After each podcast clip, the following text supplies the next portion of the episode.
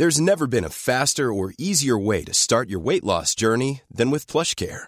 PlushCare accepts most insurance plans and gives you online access to board-certified physicians who can prescribe FDA-approved weight loss medications like Wigovi and Zepbound for those who qualify. Take charge of your health and speak with a board-certified physician about a weight loss plan that's right for you.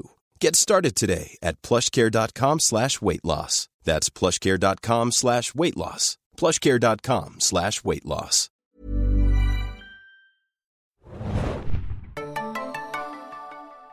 Hallihallo da draußen und willkommen beim Serienjunkies Podcast. Ich bin Mario und das heißt natürlich, wir reden heute wieder über Animes. Und zwar ganz speziell über die Frühlingsseason 2021, welche neuen Titel es gab.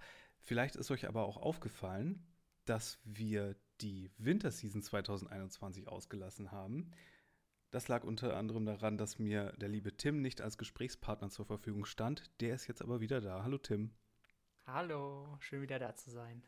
Ja, wir holen das heute alles nach, beziehungsweise nein, nicht wirklich. Wir machen nicht die ganze Winterseason durch, keine Angst. Hier äh, geht es nicht um äh, alten Kladderadatsch, der schon gar nicht mehr wirklich aktuell ist. Wir gehen aber kurz auf unsere Lieblingstitel aus der letzten Season ein, weil da auch einiges dabei war, von dem wir euch erzählen wollen. Und dann geht es ganz gezielt um die Frühlingsseason. Welche hat dir besser gefallen?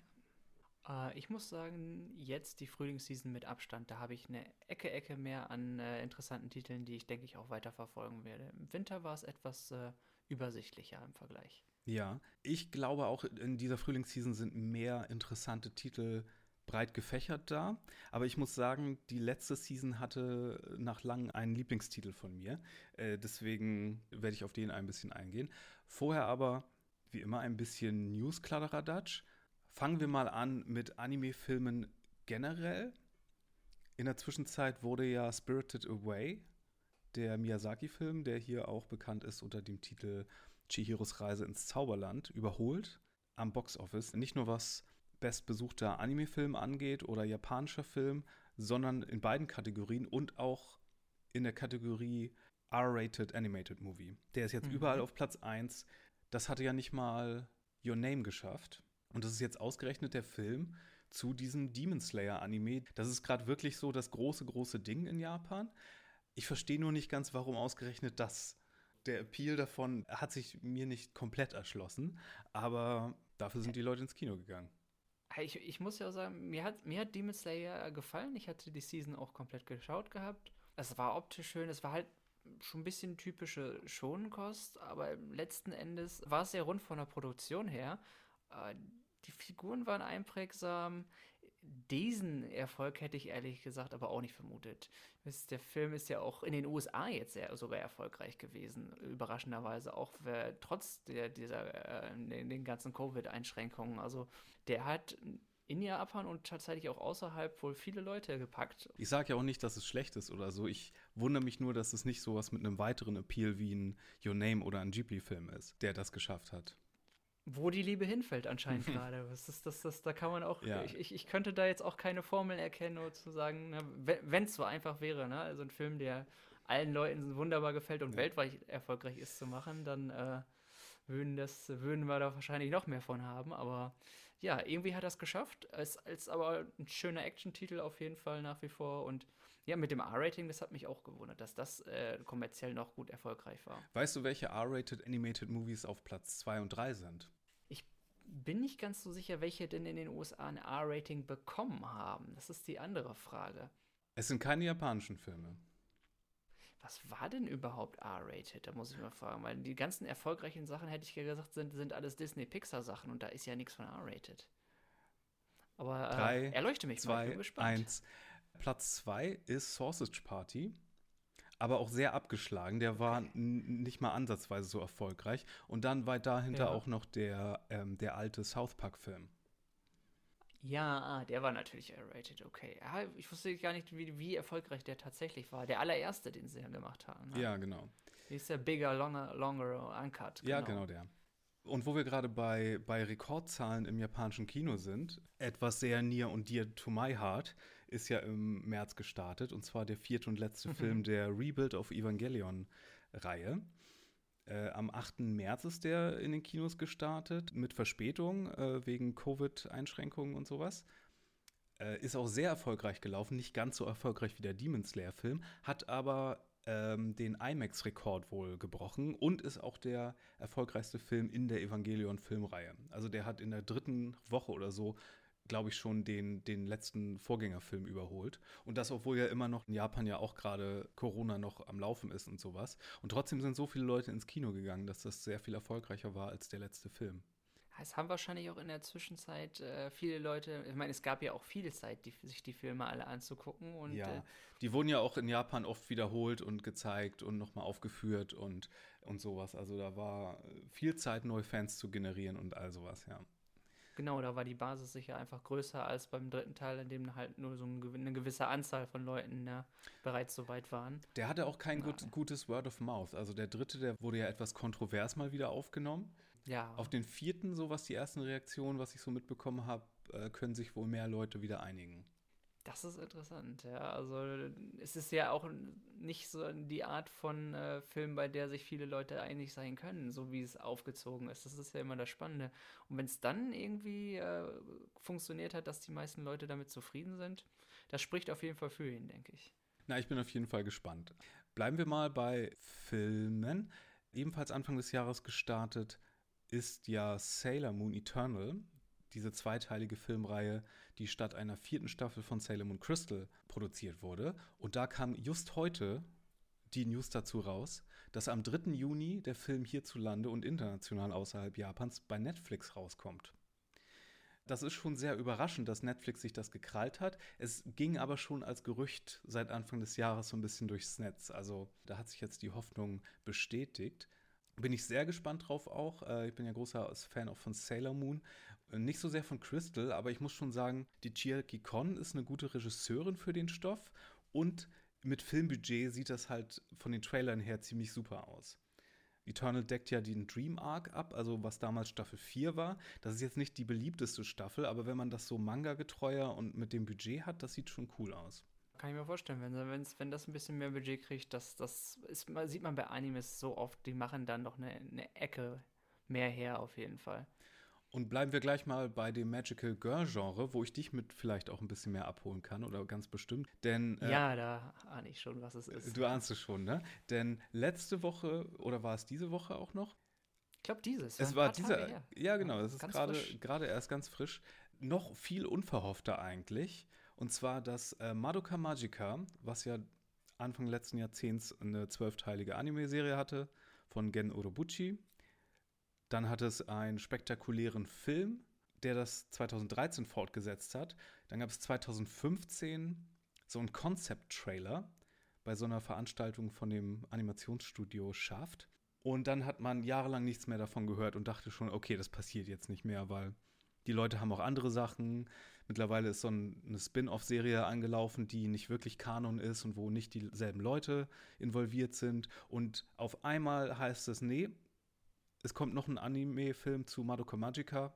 Es schließt an den letzten Film an und äh, alle waren super happy auf einmal, inklusive mir. Bist du übrigens sicher, dass es anschließt? Ich, ich hatte irgendwie erst gelesen, dass es ein Prequel zu Rebellion, zu dem Film ist. Jein. Es hat ja mit der Hexe Walpurgisnacht zu tun, um jetzt hier so ein bisschen Inside Baseball mal zu reden. Aber dadurch, dass ja auch Zeitreise viel mit der Story zu tun hat. Ah, ja, ja. Okay, und, klar, auf, und, und auf dem Poster, was ja zum Film veröffentlicht wurde, siehst du ja auch unter anderem dieses gesplitterte Glas mit Madoka dahinter und so eine Hand in einem lila Handschuh nach ihr greifen. Also das geht ja schon um diesen göttlichen Aspekt, der ihr abgeknapst wurde und die Teufelin, mhm. die dafür verantwortlich war mit ihren Zeitreisefähigkeiten. Das wird schon irgendwie, denke ich mal, allumfassend das versuchen rund zu machen, könnte ich mir vorstellen. Ja, sehr wahrscheinlich, ja, das kann ich mir auch vorstellen. Und es ist bei Madoka natürlich auch nie einfach festzulegen, in welcher Zeitebene etwas spielt, zwangsläufig. Da gibt es viele Möglichkeiten. Aber umso spannender wird es dann, dann zu schauen. Das ist, glaube ich, auch so ein typisches Ding, bei dem man nicht den kleinsten Spoiler haben möchte, also so was, was die innere Handlung anbetrifft, um, um überrascht zu werden. Ja, auf jeden Fall.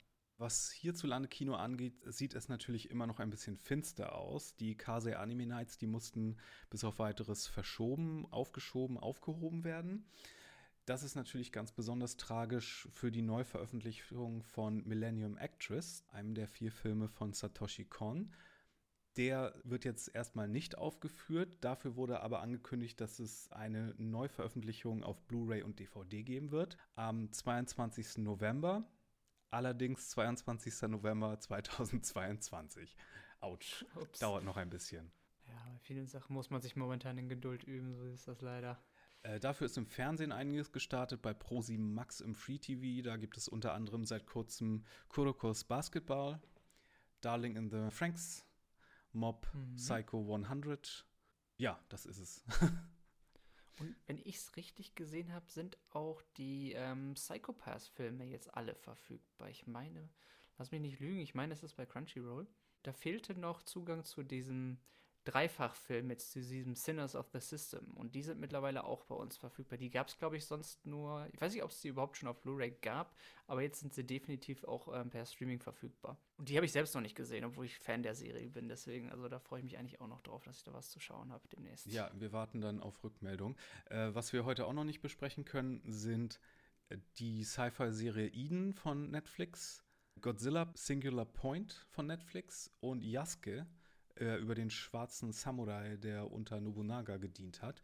Ähm, das sind alles Titel, die jetzt ähm, Ende April und im Mai und Juni rauskommen. Nicht so sehr unbedingt, weil sie im Netflix-Knast sind, weil die eingekauft sind, sondern das sind schon Eigenproduktionen, die dann aber halt wieder mal ihr eigenes Süppchen kochen jenseits der Season. Mm, dann lass uns mal ganz kurz über die Nachzügler aus der Winterseason reden. Da hast du, glaube ich, einen Titel mitgebracht namens Horimiya. Ja, das ist so ein kleiner, aber feiner Slice of Life Anime. Ich lese immer nur so ein bisschen Mangas und ich habe meistens ein oder zwei Slice of Life Serien, die ich so je, zu jeder Zeit lese. Und ähm, Horimiya gehörte tatsächlich zu diesen. Es wurde auch bereits einmal umgesetzt, aber ähm, es ist schon ein bisschen länger her. Es sah auch, wenn so die Bilder, die ich gesehen hatte, ein bisschen hölzerner aus. Deswegen habe ich, hab ich mich auf eine neue Umsetzung, auf eine was Frisches wirklich gefreut, nachdem ich die äh, Serie auch zu Ende gelesen hatte. Ist in der Season dann bei äh, Wakanim zu finden gewesen mit äh, 13 Episoden. Da geht es um die beiden Schüler Miyamura und Hori. Bei denen ist es so, dass sie sich in ihrem Privatleben völlig anders als in der Schule verhalten. Und während Hori bei ihren Mitschülern sehr beliebt ist und auch viel auf ihr Äußeres und ihren Ruf achtet, ist sie äh, zu Hause eher schluderig, beziehungsweise äh, da sind ihr die ganzen Äußerlichkeiten egal, da schmeißt sie den Haushalt und äh, da ist sie, da ist sie eine Ecke anders. Und Miyamura ist jemand, der in der Schule total zurückhaltend ist, wenig mit den Leuten kommuniziert. Und außerhalb der Schule ähm, fällt er vor allem dadurch auf, dass er ein bisschen mehr aus sich rauskommt. Und vor allen Dingen als kleines Geheimnis, er hat ganz viele Tattoos und Piercings, obwohl er in der Highschool ist. Die beiden laufen sich einmal außerhalb über den Weg und entdecken quasi mehr oder weniger, dass, dass der jeweils andere eine komplett andere Seite im Privatleben hat. Und darüber freunden sich die beiden an und entwickeln so eine ganz niedliche, sehr, sehr ähm, schön gezeichnete und nachvollziehbare Beziehung zueinander.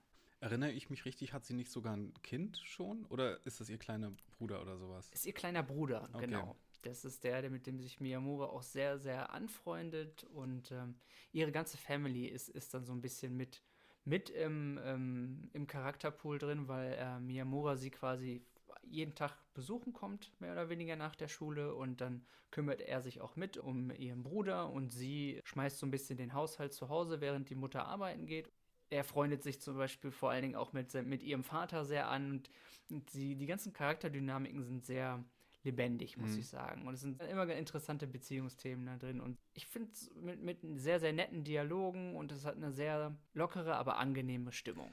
Ja, es geht, glaube ich, so darum, um die Seite, die man nach außen hin zeigt in der Öffentlichkeit und die man privat ist, was in Japan ja nochmal so ein ganz anderes Thema ist. Genau, ja.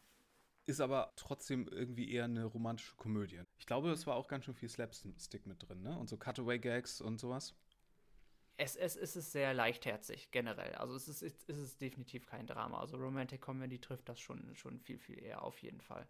Und es ist schon sehr Ähm. außergewöhnlich, dass man Tattoos in einem Anime außerhalb von Fantasy-Kontexten sieht, weil sonst sind das ja immer irgendwelche Indikatoren für magische Bestimmungen oder irgendwelche Superkräfte-Nutzer. Wie du es auch schon, schon richtig gesagt hast, es, es geht so ein bisschen, da es gerade in Japan noch ein bisschen anders ist, dass man so ein bisschen zu seinem, zu seinem Ich steht und zu, dass man, ne, dass man sich nicht so verstellen braucht und was natürlich eher schwierig ist, wenn man das Anderssein auf seinem Körper schon bereits trägt, letzten Endes. Es dreht sich so ein bisschen viel so gleichzeitig um die Beziehung zwischen den beiden und andererseits natürlich eben auch so, dass sie ein bisschen lernen, so wie sie sind, dass sie, dass sie das nicht verstecken, letzten Endes. Und das ist so ein bisschen die Message Ja, sehr schön. Äh, Wakani meintest du, ist da die Adresse.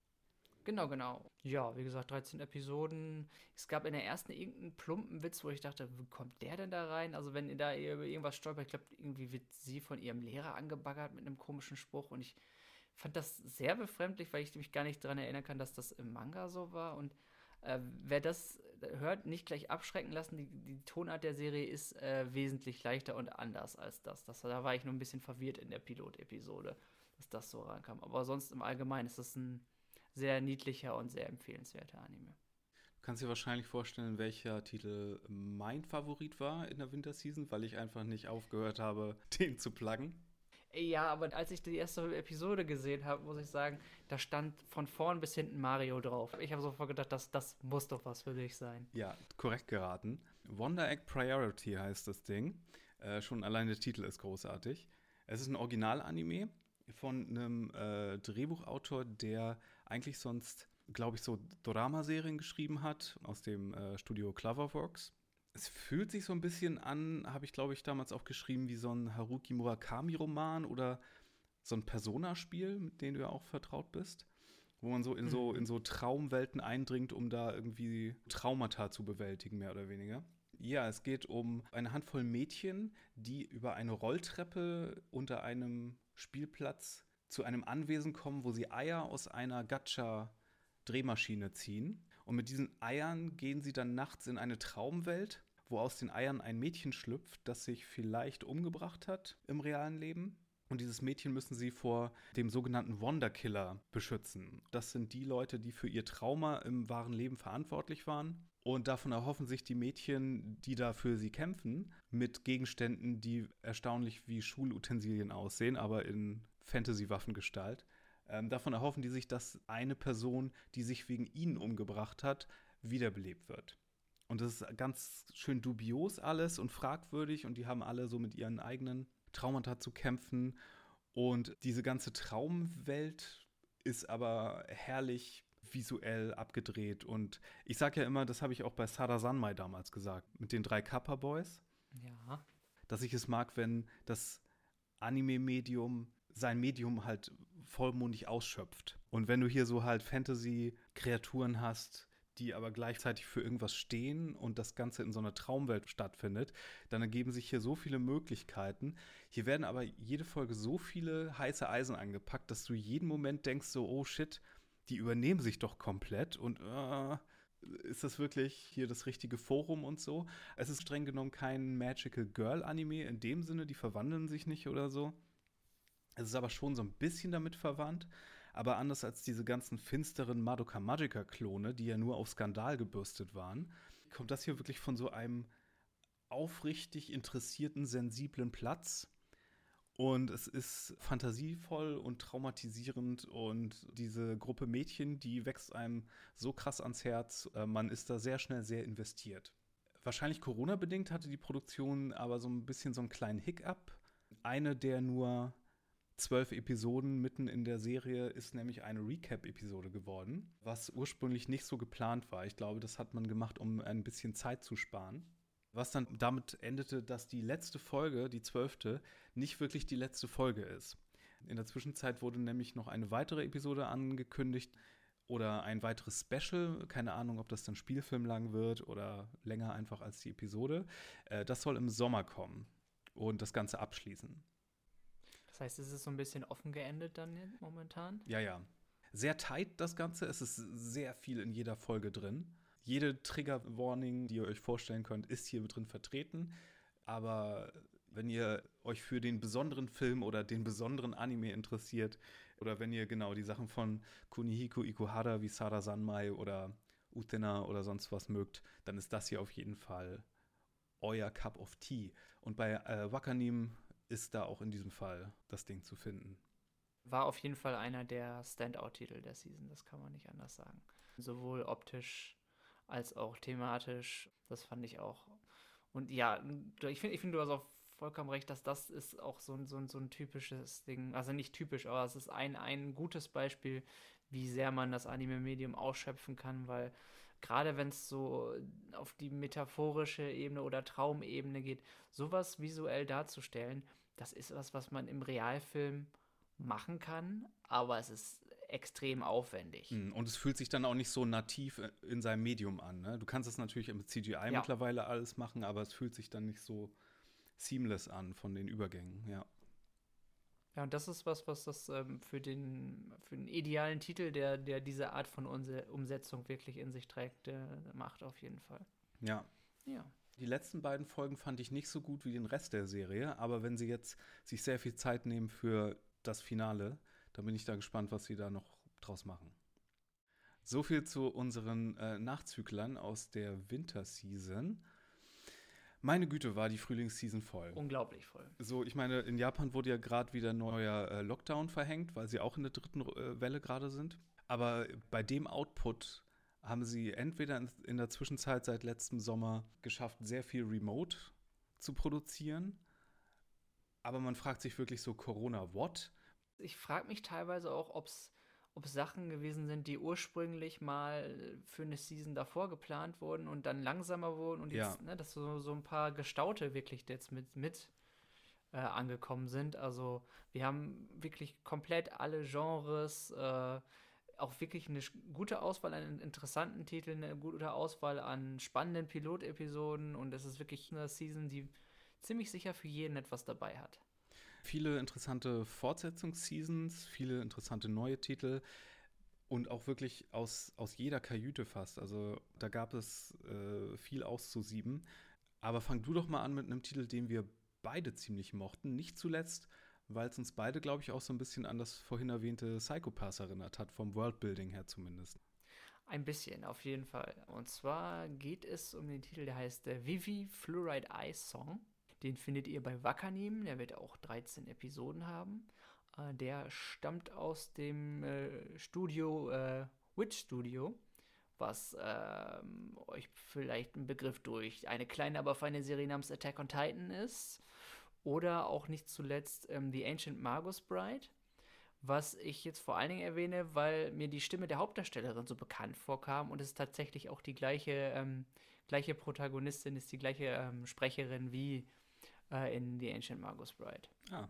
Wenn, wenn ich es mal mit einem kurzen Satz beschreiben würde, würde ich sagen, es ist ein in Realsachen ein Stück Westworld meets Terminator, so ein bisschen von der Grundgeschichte her. Und zwar geht es ähm, um die Androidin Vivi und sie ist eine äh, revolutionäre äh, KI. Sie ist die erste autonome KI die quasi also nicht nur ein, äh, eine Bestimmung hat, sondern auch selbst entscheiden kann, was sie machen möchte. Und die singt in einem Freizeitpark für die Besucher auf einer kleinen Bühne. Ja, dann kommt aber ähm, auf einmal, bemerkt sie, wie ein aus der Zukunft stammendes Programm, das 100 Jahre aus der Zukunft kommt, eine, eine weitere KI, die sie tritt an sie heran und ähm, die zeichnet ihr eine ziemlich düstere Version der Zukunft und erzählt dass, äh, ihr, dass es einen drohenden Krieg zwischen Menschen und äh, künstlichen äh, Intelligenzen bevorsteht. Und dass gerade die künstlichen Intelligenzen die Menschen doch ziemlich gut dezimiert haben. Ja, der eröffnet ihr auch gleichzeitig, dass es an ihr liegt, äh, das zu verhindern. Es geht dann darum, dass das letzten Endes sie die rasante Entwicklung der KIs so ein bisschen aufhalten soll. Und dazu suchen die beiden so bestimmte Wendepunkte in der Geschichte der Entwicklung und die sollen dann, sie, sie greifen dann ein und verändern bzw. verhindern bestimmte Ereignisse. Es entsteht im Grunde vor allem eine Dynamik zwischen Vivi als Hauptdarstellerin und dem Programm. Das schlüpft nämlich in den äh, Teddybären, den sie kennt. Da ist so oh, eine, ja. sieht so ein bisschen aus wie eine Nannycam, die da drin ist. Oder das ist auch so ein bisschen Teddybär mit AI-Programm und dann im Grunde sieht man dann quasi immer einen Teddybär, der mit, der mit ihr rumspaziert und dann mit ihr auch redet. Sieht bizarr aus, ist aber auch, passt irgendwie wunderbar zur, zur Stimmung der Serie. Ist ein sehr sassy Sidekick. Ein Plappermaul, wahnsinnig, muss ich sagen. Ich lerne ja immer so ein bisschen fleißig, und, äh, aber ich muss sagen, der spricht mir zehnmal zu schnell, um, was, um wirklich was zu verstehen ohne Untertitel. Er ist ja auch viel moderner ausgearbeitet als seine Androiden-KI-Partnerin, ähm, mit der er es hier zu tun hat. Die ist ja wirklich ein Relikt im Gegensatz zu ihm. Mhm. Aber ein sehr robustes, weil ich glaube, der Grund, warum er sie auswählt, ist ja, dass sie in der Zukunft immer noch zumindest in einem Museum irgendwo rumsteht. Und sie quasi nicht zu den ähm, KIs gehört oder eine der wenigen ist, die nicht offen rebelliert und ja. rebelliert haben und die Leute massakriert haben. Also wir bekommen auch recht früh am Anfang äh, eine Szene, ist glaube ich direkt die, die Einführungsszene, die ersten fünf Minuten, in denen wir quasi ein bisschen sehen, was dann so in dem äh, Theme Park in 100 Jahren da dort abgeht. Und das ist doch recht grob, was die KIs da mit den Menschen veranstalten. Sie hat ähm, ja so eine Programmierung, dass sie die Leute glücklich machen soll mit ihren Songs oder sowas in der Art.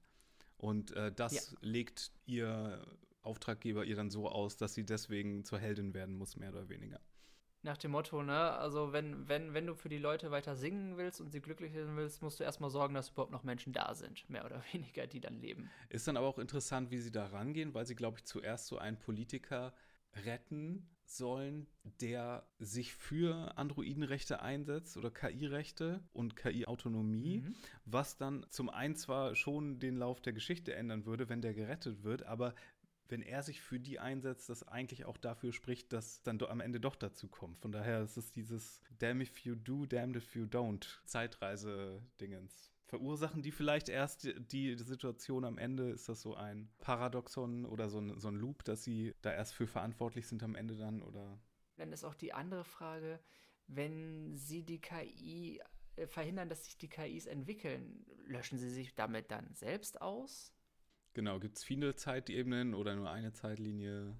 Genau, und, und vor allen Dingen ihr KI-Bär ist, ist es dann auch immer die Frage, weil er lässt sie nicht alle Ereignisse manipulieren. Gerade weil sie die, die erste für ihre Art ist, dass sie, sie lernt so ein bisschen emotionaler zu werden tatsächlich und den, sich an die Menschen dran zu hängen.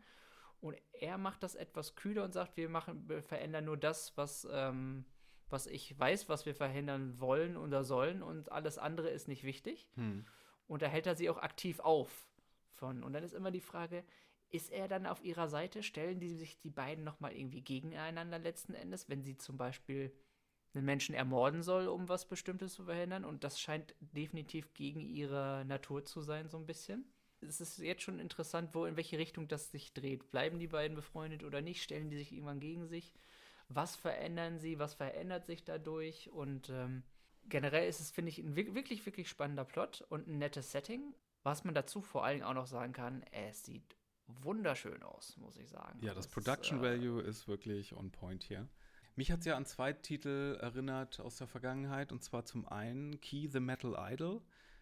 Mm, der, mhm. der ist schon so ein bisschen älter. Da geht es um so ein Idol-Mädchen, das, wenn sie 30.000 Freunde bekommt, dann wird sie echt oder so, wird ihr versprochen. Und das wird dann sehr strange. Aber da sind auch seltsam viele Twin Peaks-Referenzen drin in der Serie, wenn ich mich recht erinnere. Also sehr direkte Referenzen. Mhm. Und dann vor ein paar Jahren, ich habe gerade mal nachgeguckt, wann das war. Das ist in meinem allerersten Highlights der so und so Anime-Season von vor fünf Jahren. Da gab es eine Serie namens Planetarian über so ein Planetarier-Androiden-Mädchen und dann geht um sie herum auch die Welt unter und sie muss sich so durch den Rest der Welt kämpfen. Dafür, dass sie aber There's never been a faster or easier way to start your weight loss journey than with PlushCare. PlushCare accepts most insurance plans and gives you online access to board-certified physicians who can prescribe FDA-approved weight loss medications like Wigovi and Zepbound for those who qualify. Take charge of your health and speak with a board-certified physician about a weight loss plan that's right for you. Get started today at plushcare.com slash weight loss. That's plushcare.com slash weight loss. plushcare.com slash weight loss. Idol ist, spielt die Musik noch nicht so viel eine große Rolle, ne? Also das ist eher so by the by.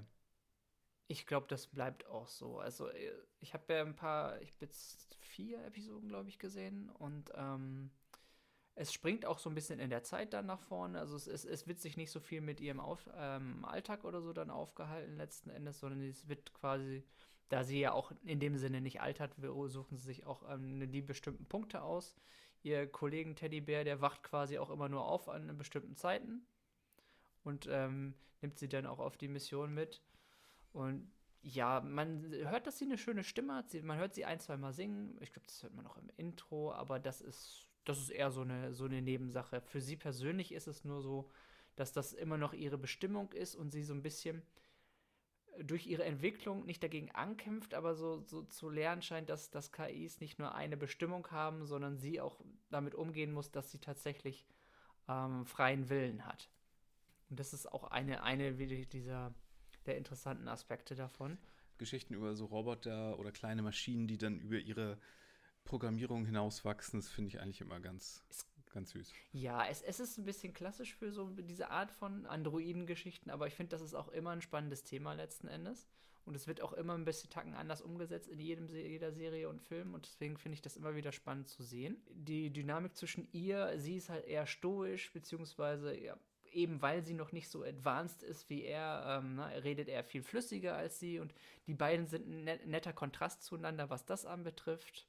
Die Action sieht super aus, der Plot ist trotzdem dann, er bleibt wirklich emotional. Also ich finde, das Ding ist ein sehr, sehr, sehr nettes Gesamtpaket. Und wer so ein bisschen ähm, so Sci-Fi oder Zeitreisen-Setting so oder so mag, hat da auf jeden Fall eine der, der Serien der Season. Also für mich ist es wahrscheinlich persönlich würde ich so sagen, meine Lieblings äh, Lieblingsserie der Season bisher gewesen. Na gut. Dann äh, lege ich gleich mal meinen Lieblingstitel der Season nach. Nomad, die zweite Staffel von Megalobox. Wobei ich fast schon sagen hm. möchte, selbst wenn ihr Megalobox 1 nicht geguckt habt, könnt ihr das hier gucken, denn alles ergibt sich eigentlich aus Kontextclues und das hier ist sowieso eine ganz andere Geschichte. Ganz andere Stimmung vor allem, ja. Ähm, wir erinnern uns, Megalobox, das fing ja so als dystopischer Sci-Fi-Sport-Anime an in der ersten Season. Es wurde produziert zum Jubiläum von Ashtano Joe, also diesem klassischen Boxer-Anime. Versetzt aber so eine Boxer-Story in so ein Sci-Fi-Setting, wo Leute mit so extra Gear an den Armen und Schultern kämpfen. Und vor allen Dingen, die aus den etwas besseren Teilen der Gesellschaft kämpfen dann in so einem Prestigekampf namens dem Megalobox. Und da schleicht sich halt ein Underdog, der dann Gearless Joe genannt wird, ein. Klettert dann die Ränge hoch und dann hat er natürlich so einen Erzfeind und es wird persönlich und er hat einen Trainer und das ist sehr rocky.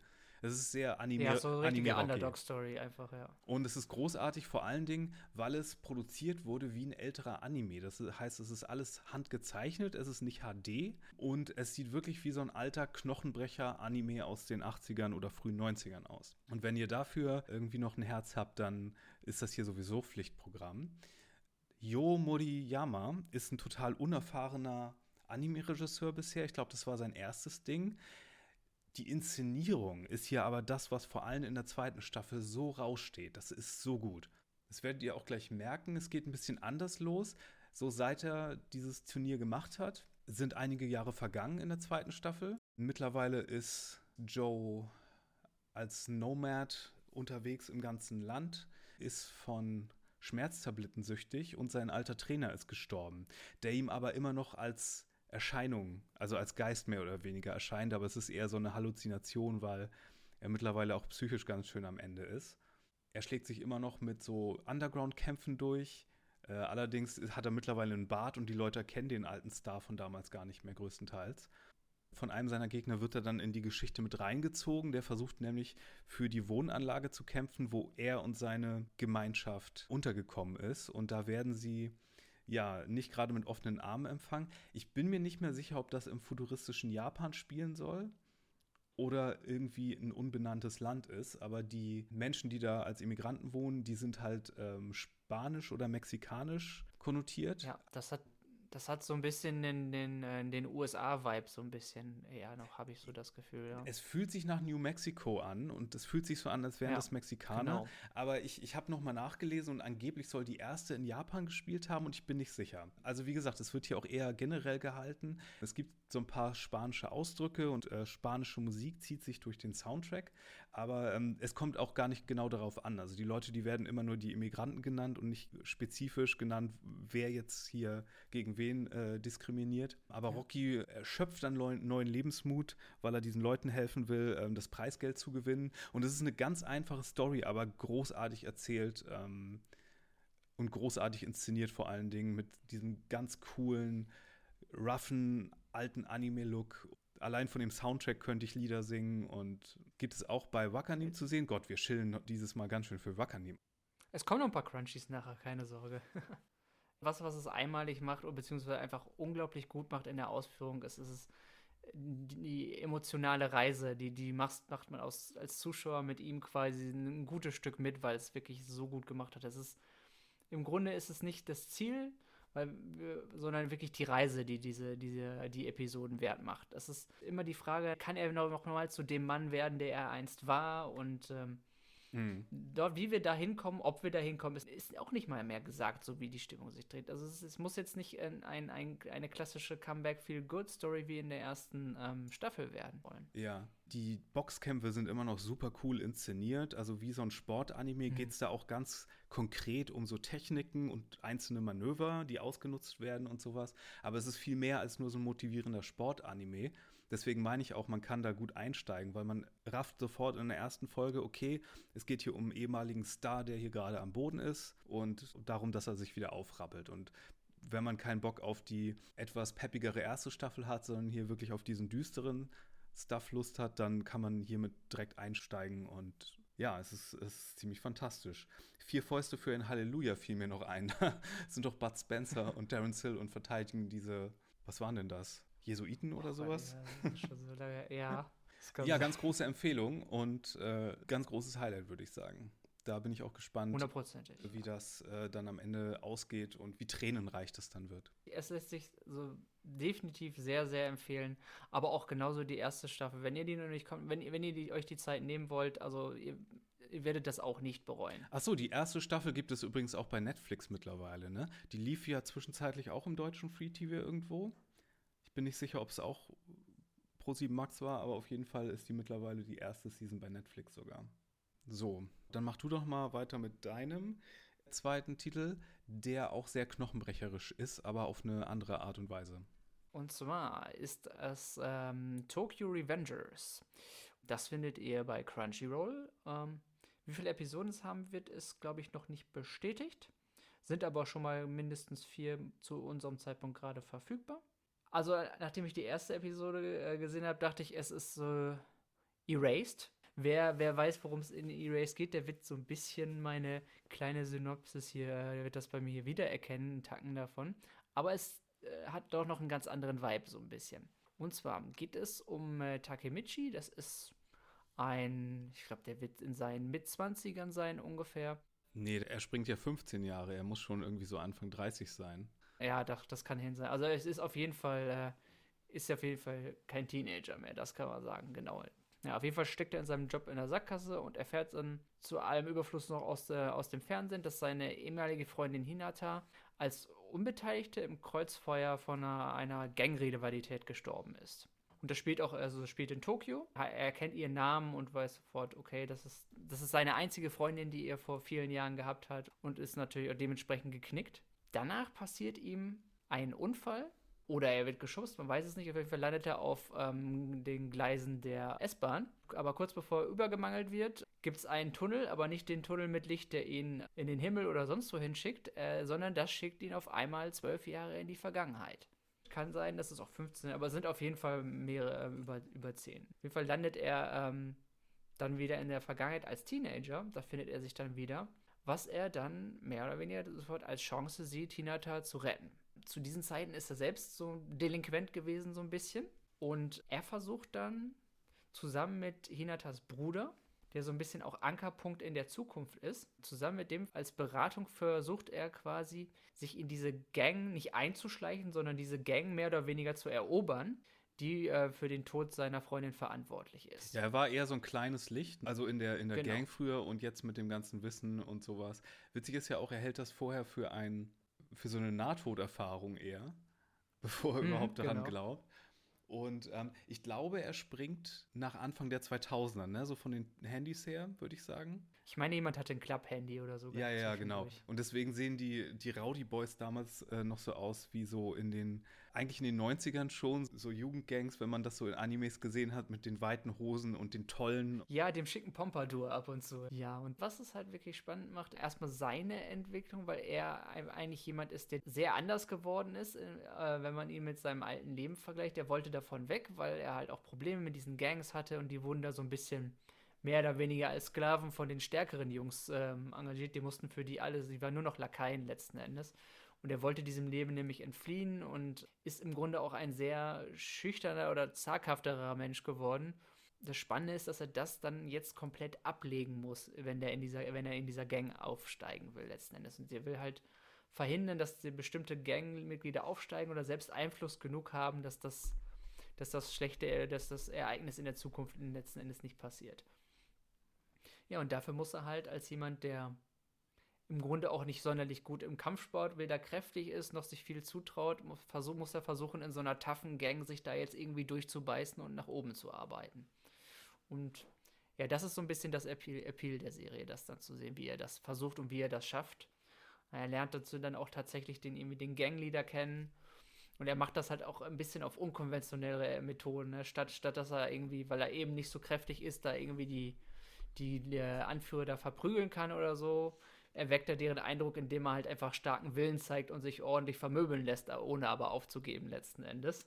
Mehr als die Story fällt ja aber erstmal der Stil ins Auge, ne? Das basiert ja auf einem Manga und wurde jetzt auch mit einem besonderen Stil umgesetzt, der so ein bisschen weniger nach so typischem Anime aussieht. Der Anime sieht aber auch nicht aus wie der Manga wirklich, ne? Der Anime sieht jetzt fast eher aus wie Seven Deadly Sins, so diese knubbeligeren Gesichter.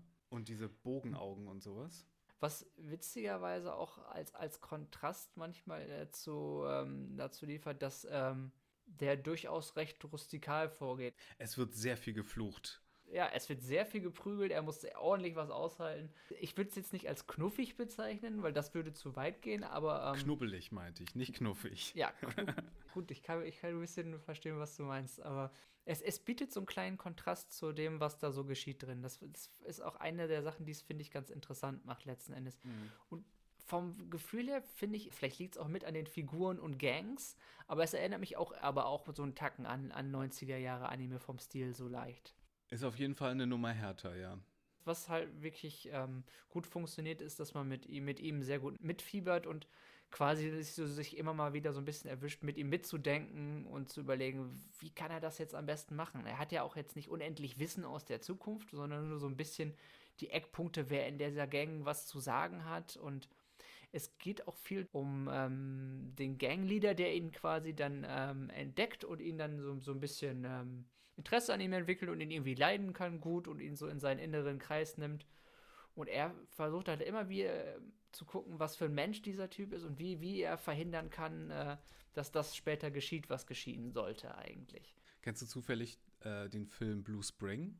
Äh, nee. Das ist so ein japanischer ja, Jugendgangster-Film von 2002, also auch so ungefähr aus der Zeit wo das hier spielen ja. soll. Die haben eher so Schuluniformen an, weil das größtenteils so in der Schule spielt. Äh, aber der ist auch sehr gut. Mit dem, mit dem schönen äh, Ryuhei Matsuda in einer der Hauptrollen. Ähm, Aha. Da haben wir noch einen Begleitfilm hierzu. Wo findet man die Tokyo Revengers?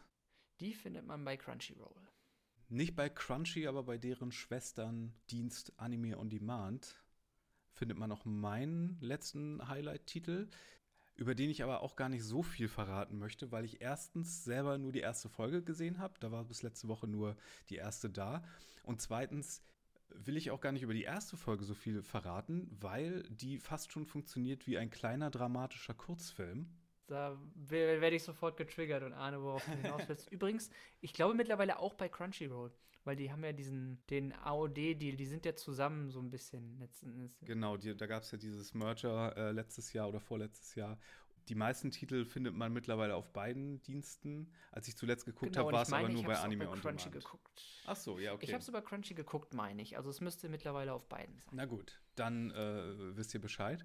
Es ist auf jeden Fall To Your Eternity, hm. basierend auf dem Manga von Yoshitoki Oima. Ja, die erste Folge weiß einem ganz schön das Herz rauszureißen, was ich auch so ein bisschen darauf zurückführe, dass da ein Wolf in die Geschichte involviert ist, weil Animes und Wölfe ist irgendwie so ein Ding, was es immer gleich melodramatisch macht. Ich weiß nicht, ob du Wolf's Rain, Jinro oder Yuki und Ame gesehen hast. Ähm, Wolf's Rain habe ich gesehen. Ja, geht sehr an die Substanz und es ist, äh, ja, es fängt sehr strange an, indem im Grunde Gott aus dem Off erzählt, dass er einst ein Wesen auf die Welt geschickt hat in Form einer weißen Kugel und die äh, kann sich nach so The Thing-Regeln in andere Gegenstände mm, ja, und äh, andere Gegenstände und Geschöpfe verwandeln, mit denen es in Berührung kommt. Und erstmal äh, liegt es da und äh, kopiert den Stein, mit dem es in Berührung kommt.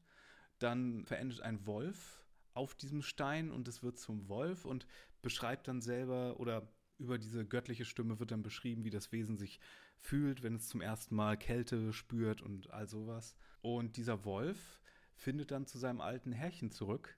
Ein Junge, der in so einer Siedlung mitten im Schnee als einziger noch lebt, denn die ganzen Alten um ihn herum sind gestorben und die ganzen Jungen sind auf eine Expedition gegangen, um das gelobte Land zu finden, was irgendwo hinter den Bergen sein soll. Dahin macht er sich auch auf, mit nicht viel Hoffnung eigentlich, aber er ist so, ja, wohlgemut und positiv und so ein richtiger positiver kleiner Anime-Schnucki, der äh, halt mit seinem Wolfsfreund äh, da durch den Schnee tapst. Ja, es geht nicht ganz so gut aus, wie er sich das vielleicht vorstellt und ähm, wie gesagt, hätte auch ein Film sein können, diese 20-minütige erste Folge, fühlt sich auch sehr so an.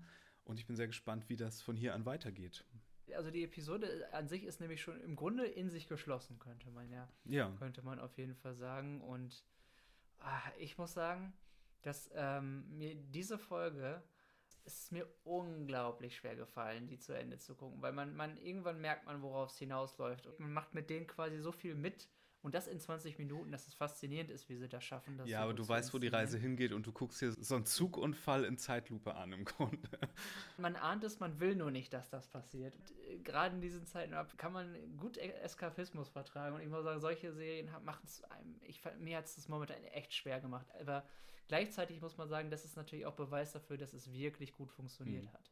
Ja, ich habe übrigens auch immer noch nicht diese Tokio-Erdbeben-Apokalypse von Masaaki Uasa, habe ich auch noch nicht zu Ende geguckt. Das ist mir auch zu krass gerade. Ich kann es absolut verstehen. Und mir ging es so ein bisschen in der ersten Folge. Ich habe drauf geguckt auf die Zeit, dachte, oh, es sind noch fünf Minuten. Aber ähm, es lohnt sich, denke ich, dran zu bleiben, weil man vor allem auch, ich muss sagen, für meinen Teil kann überhaupt nicht einschätzen, wohin diese Reise im wahrsten Sinne des Wortes jetzt gehen soll. Ich nehme an, es geht natürlich ein bisschen darum, dass dieses Ding lernt wahrscheinlich Gefühle und alles, alles zu entwickeln, was ein Lebewesen ausmacht und vielleicht was ein Menschen ausmacht.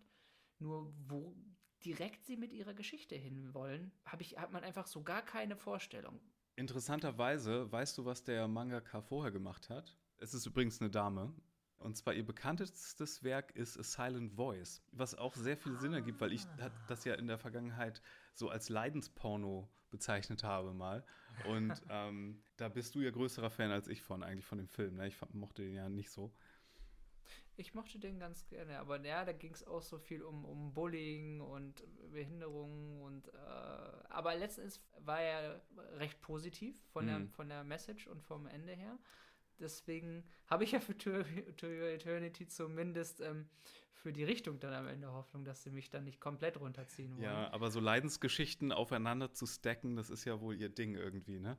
Das kann sie definitiv. Deswegen fürchte ich, dass das hier zumindest jetzt so in den nächsten paar Folgen noch der Fall sein könnte. Ähm, aber äh, da hat sie durchaus ein Händchen für vom Writing her. Kam relativ ähnlich zeitgleich mit Your Name raus, glaube ich, so vom mhm. Zeitpunkt hier so ein vielleicht maximal ein Jahr versetzt und hätte vielleicht auch mehr Impact gehabt, wenn Your Name nicht so erfolgreich gewesen wäre und letzten Endes auch mit seiner Positivität da ein bisschen drüber gestrahlt hätte, würde ich fast schon ja, sagen. Ja, ja, ja. Ja, aber das jetzt, dann, dann kann ich verstehen, wo es, ähm, da, da, da bleibt sie ihrem Stil auf jeden Fall treu, ja. Ja, wie gesagt, die Season war pickepacke voll mit Titeln, die man sich auch noch genauer hätte anschauen können. Fans von My Hero Academia werden gerade an Staffel 5 kleben. Eins der Highlights aus einer der letzten Seasons war ja auch Moriarty the Patriot, dieser umgedreht Krimi, mhm. Krimi mit Sherlock Holmes und seinem äh, Antagonisten. Wir hatten wieder ein paar Sport- bzw. Special Interest-Titel, so zum Beispiel äh, Backflip über rhythmische Sportgymnastik, Those Snow White Notes über das Shamisen spielen. Also Shamisen ist dieses metallisch klingende japanische Seiteninstrument. Was haben wir noch? Die finale Staffel von Fruits Basket, mhm. eine Adaption von dem Videospiel The World Ends With You, was glaube ich damals noch für den DS den ersten rausgekommen ist.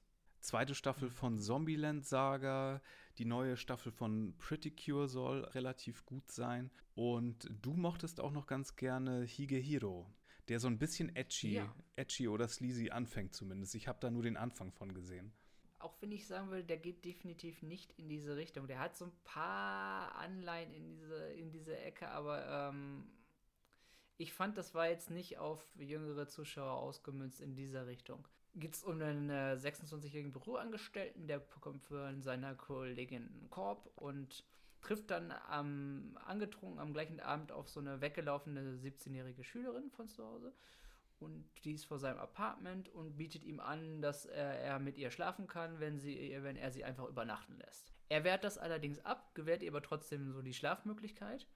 Und als sie am nächsten Tag quasi immer noch da ist, ähm, beschließt er jetzt quasi ein Angebot zu machen und sagen so, ähm, damit, damit sie oder damit sie quasi nicht mehr mit dem wildfremden Typen schlafen muss für ein warmes Bett, äh, kann sie bei ihm einziehen, wenn sie ein bisschen in seinen Haushalt äh, schmeißt und so weiter da entsteht dann so ein bisschen aus dieser außergewöhnlichen Situation eine äh, interessante Beziehung zwischen den beiden, die eben nicht oberflächlich edgy ist, würde ich da nämlich sagen. Das ist nämlich, was ich die große Stärke des Titels fand, sind vor allem auch die so, so lebensnahe, äh, lebensnahe Dialoge und echt die Konversationen wirken ziemlich authentisch. Aber würdest du es vergleichen mit, wir hatten doch vor mehreren Seasons mal diesen Highlight-Titel After the Rain, der zwar ja. nicht sleazy, aber problematisch damit anfing, ne, dass auch da so ein Schulmädchen sich in so einen älteren Herrn äh, verliebt. Mhm. Und da hatte ich aber von Anfang an das Gefühl, okay, hier bin ich in sicheren Händen.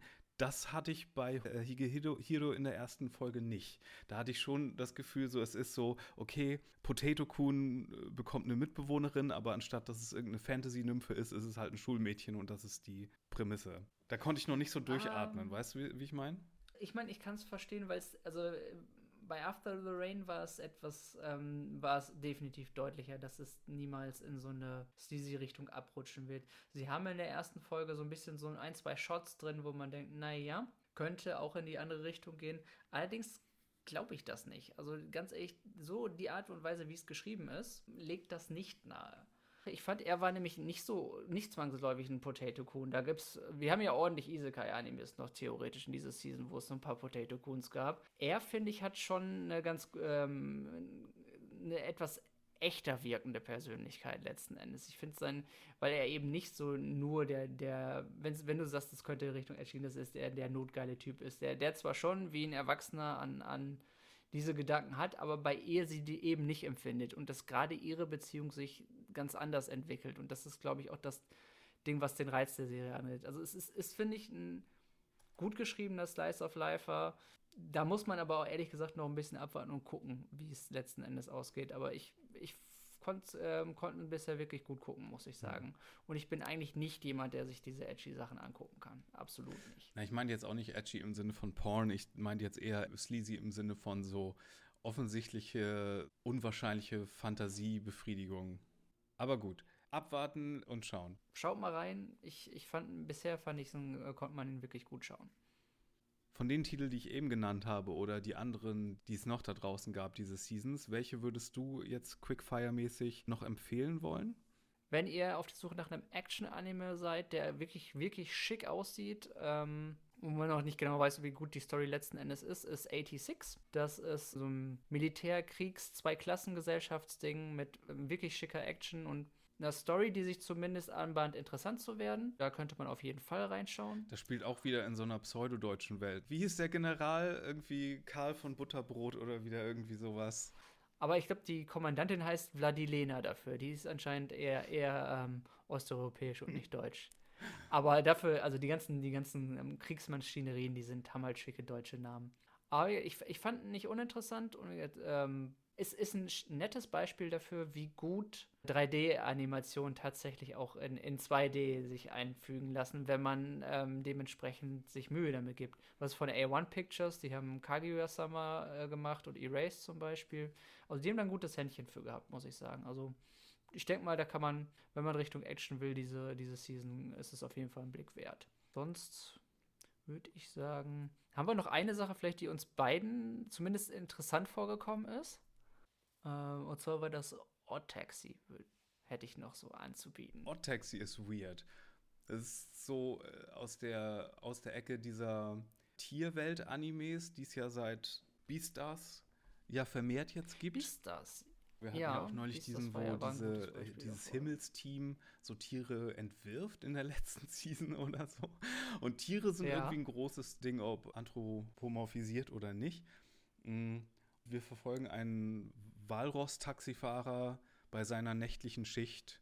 Es ist so wie dieser Jim Jarmusch-Film mit so kleinen Anthologiegeschichten beim Taxifahren. Und es ist alles so konsequenzlos und gechillt. Und ja. Und ich, ich dachte ehrlich gesagt auch zunächst, es wäre jetzt so eine komplett Anthologie, steigt bei jedem Gast ein, die quatschen ein bisschen. Teil es davon. Es gibt diese Story mit diesem Orang-Utan auf der Flucht, ne?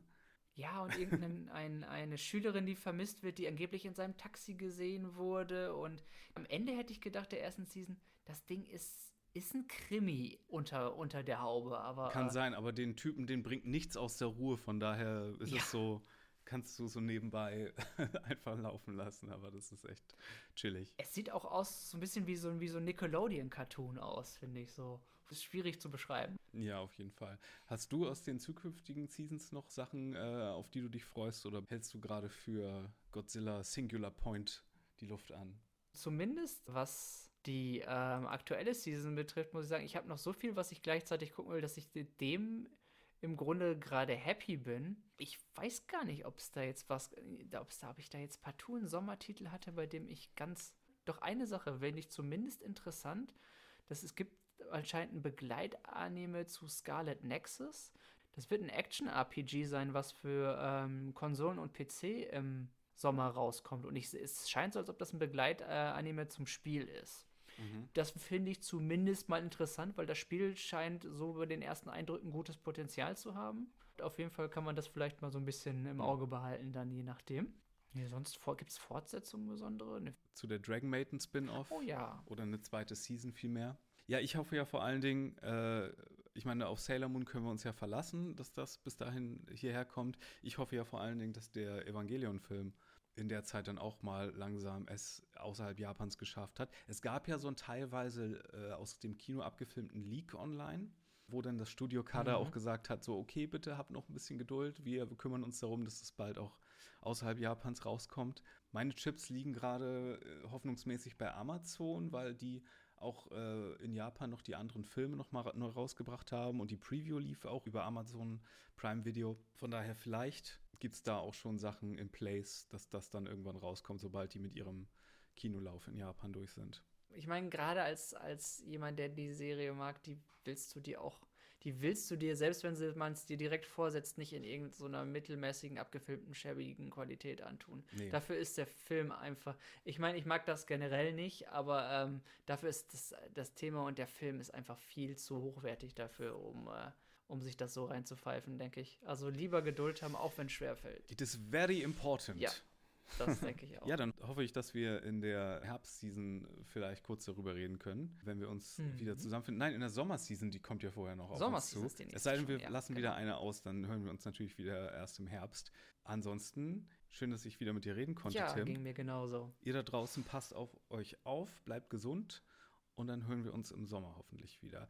Äh, E-Mails könnt ihr übrigens richten an podcast.serienjunkies.de und Tim findet ihr auch bei Twitter, glaube ich. Ja, ihr findet mich unter @quackelsays und mich unter @firewalkwithme. Danke fürs Zuhören. Tschüss. Tschüss.